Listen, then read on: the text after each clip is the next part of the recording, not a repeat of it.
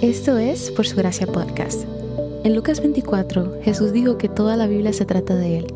En cada episodio vemos un breve resumen de lo que está sucediendo en pasajes de la Biblia, cómo estos revelan a Jesús y arrojan luz al Evangelio.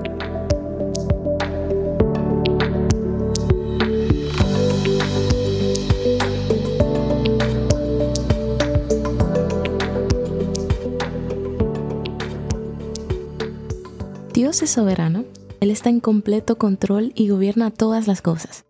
No hay nada que suceda en el mundo fuera de su control. Él no solo tiene el poder de hacer todas las cosas, sino también la autoridad. Él es el Rey y Señor de todo. Tiene toda la autoridad en el cielo y en la tierra, y todo se inclina ante su voluntad. La soberanía de Dios con frecuencia se demuestra en la Biblia a través del título de Señor, que se atribuye a Dios describe a nuestro Dios como el Señor de todo en 1 Corintios 10:26 y el que tiene el control de todas las cosas en Isaías 45:7. Si Dios no fuera soberano, no sería Dios.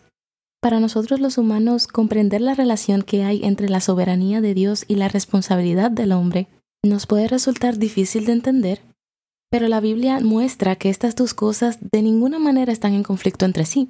Las palabras de Romano 9, 14 al 16 muestran que Dios tendrá misericordia de quien Él tenga misericordia. Su plan soberano se mantendrá siempre, pero también la humanidad es responsable de sus elecciones. Y francamente, su soberanía es un misterio que debe llevarnos a la adoración.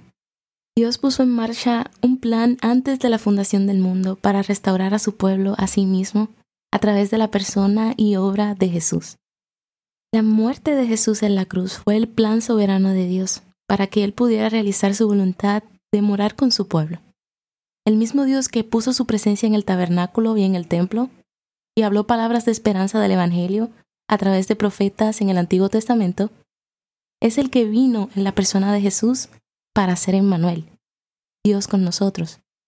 Según Juan 1.14, el Verbo se hizo carne y vino a morar con nosotros. Incluso ahora el Espíritu de Dios mora en su pueblo, que es su templo y algún día el pueblo de Dios vivirá en su presencia para siempre. Nosotros no somos soberanos. La soberanía es un atributo incomunicable de Dios. Pero como vimos en el segundo día de esta semana, aún así buscamos tener control de las cosas. Nuestros corazones exigen que se haga nuestra voluntad. Queremos ser soberanos sobre nuestras vidas. Queremos ser señores de todo lo que hacemos. Queremos autoridad y control. Hacer lo que queremos hacer y hacerlo a nuestra manera. Pero el Evangelio de Jesús nos llama a otro camino. El Evangelio nos llama a renunciar a nuestra voluntad y rendirnos a la suya. Nuestro Dios nos llama a orar para que se haga su voluntad en la tierra como en el cielo, en Mateo 6:10.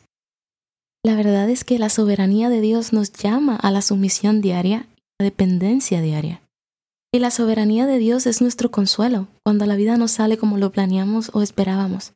Cuando nuestra voluntad se desmorona, empezamos a ver que su voluntad es mejor, incluso cuando es difícil, incluso cuando duele, incluso cuando implica sufrimiento.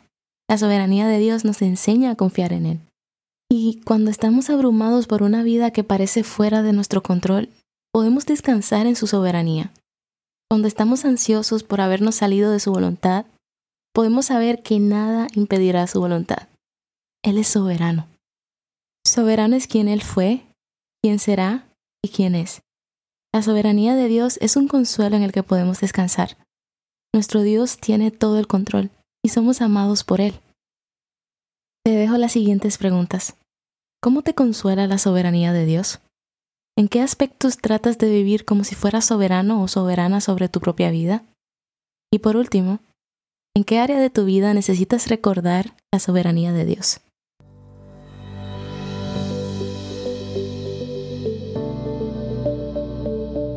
Gracias por escuchar Por Su Gracia Podcast. Por Su Gracia es un ministerio dedicado a estudiar la Biblia con el objetivo de descubrir el glorioso Evangelio de Cristo en todas las Escrituras. Para más recursos, sigue la cuenta Por Su Gracia Estudios en Instagram.